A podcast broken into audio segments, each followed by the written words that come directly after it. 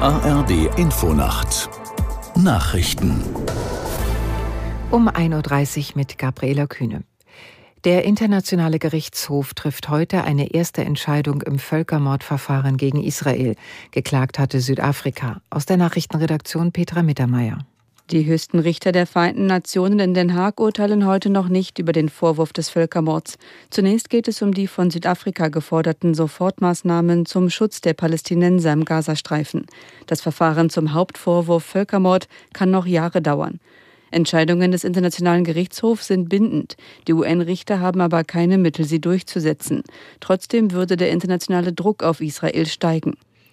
Die Türkei hat dem geplanten NATO-Beitritt von Schweden endgültig zugestimmt. Am Abend wurde bekannt, dass das entsprechende Gesetz jetzt auch formell ratifiziert wurde. Aus Istanbul Karin Sens. Man habe es als angemessen befunden, das Beitrittsprotokoll, das alle NATO-Mitgliedsländer, also auch die Türkei, schon im Juli 2022 in Brüssel unterschrieben hatten, jetzt auch zu genehmigen.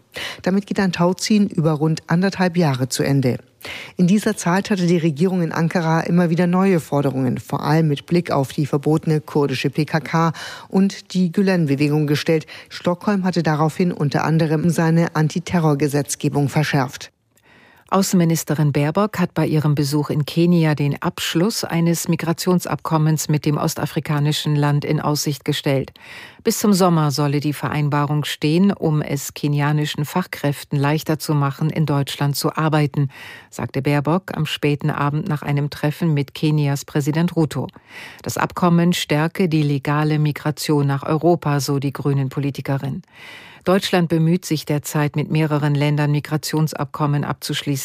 Ziel ist es, gezielt Fachkräfte anzuwerben, zugleich aber auch abgelehnte Asylbewerber leichter zurückführen zu können. Bislang wurden dazu Vereinbarungen mit Georgien und Marokko getroffen. Bundesinnenministerin Faeser will den Kampf gegen Rechtsextremismus verstärken.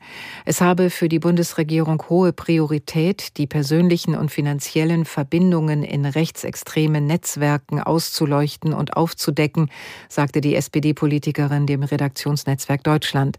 Laut Faeser hat der Verfassungsschutz seine Ressourcen und Fähigkeiten für Finanz- Ermittlungen in den letzten eineinhalb Jahren stark ausgebaut. Niemand, der rechtsextreme Organisationen mit Spenden unterstütze, sollte sich darauf verlassen, unentdeckt zu bleiben. Das Wetter in Deutschland.